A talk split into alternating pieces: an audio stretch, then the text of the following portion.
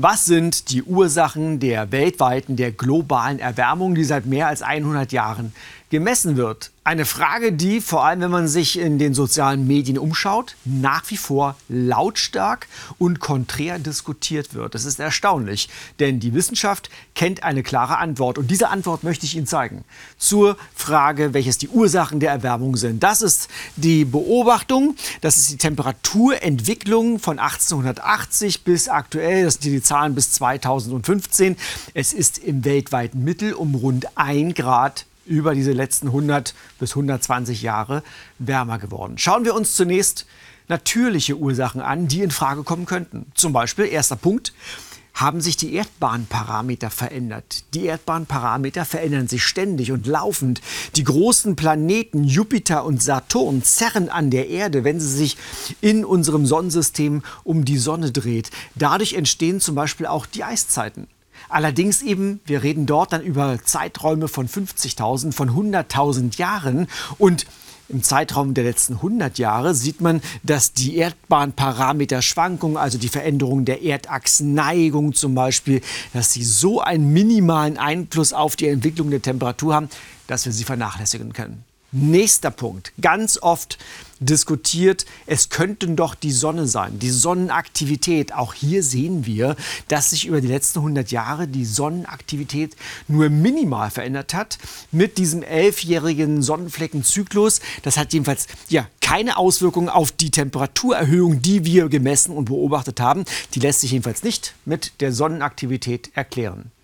Der nächste natürliche Punkt, das sind Vulkanausbrüche.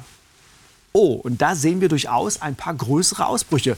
Und zwar vor allem nach unten. Große Vulkanausbrüche schleudern so viele Partikel in die Atmosphäre, vor allem in die höhere Atmosphäre, in die Stratosphäre. Und wenn die sich dann weltweit verteilen, dann haben sie eine Klimawirkung. Aber wir sehen eben auch hier, der maximal für ein, zwei Jahre, dann erholt sich das Klima wieder und die Temperatur geht zurück zum ursprünglichen Wert. Auch Vulkanausbrüche können den Temperaturanstieg nicht erklären. Wenn wir alle diese drei natürlichen Faktoren mal zusammennehmen, dann sieht die Linie nicht anders wäre es zu erwarten, genau so aus, dass wir uns hier praktisch um den Mittelwert herum bewegen. Schauen wir uns menschliche Faktoren an. Und auch da gibt es verschiedene Faktoren, die eine Rolle spielen. Los geht es mit der Abholzung. Also die Menschheit rodet an vielen Stellen Wälder.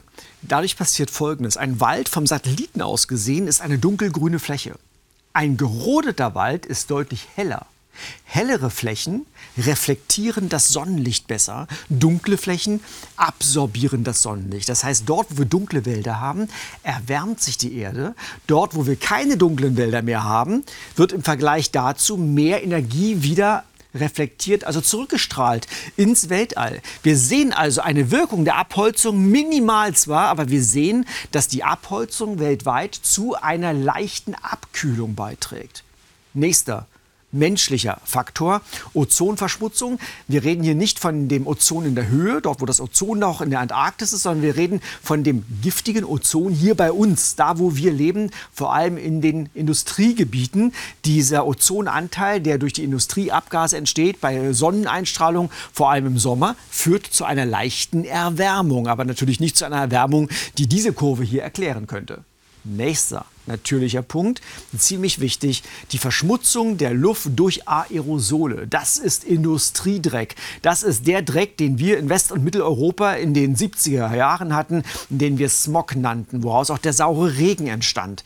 Wir haben bei uns die Luft reingekriegt mit Hilfe von Filtern, aber vor allem in Indien und in China ist Smog auch heute noch ein riesiges Thema und wir sehen die Wirkung. Der Smog kühlt weltweit die Atmosphäre und bringt sozusagen die weltweite Temperatur zu einer Abkühlung. Warum?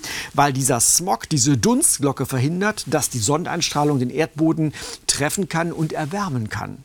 Das heißt im Umkehrschluss, wenn Indien und China in den nächsten Jahren und Jahrzehnten ihre Luft rein machen, wenn also dort auch große Filteranlagen eingebaut werden, dann wird dieser Abkühlungseffekt verschwinden. Das heißt, die Erwärmung wird sich verstärken. Nächster menschlicher Faktor. Und das, Sie ahnen, was jetzt kommt, das sind die Treibhausgase. Also der Ausstoß von Kohlendioxid, das Verbrennen von fossilen Rohstoffen. Und da sehen wir jetzt zum ersten Mal eine Kurve, die in die Höhe schnellt. Allerdings sogar höher. Also der Ausstoß der Treibhausgase würde eigentlich eine noch höhere Erwärmung bringen als das, was wir hier sehen. Packen wir jetzt aber mal alle menschlichen Faktoren zusammen, also inklusive dieser Abkühlung durch den Smog, dann sieht die Kurve folgendermaßen aus dann liegen wir sehr genau etwa auf der Kurve der gemessenen und beobachteten weltweiten Erwärmung.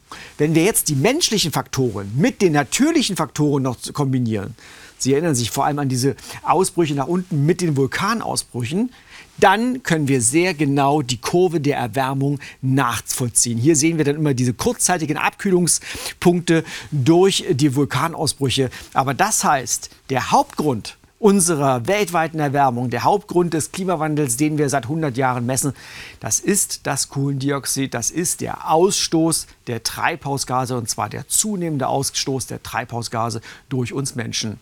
Und das sind die Fakten der Wissenschaft.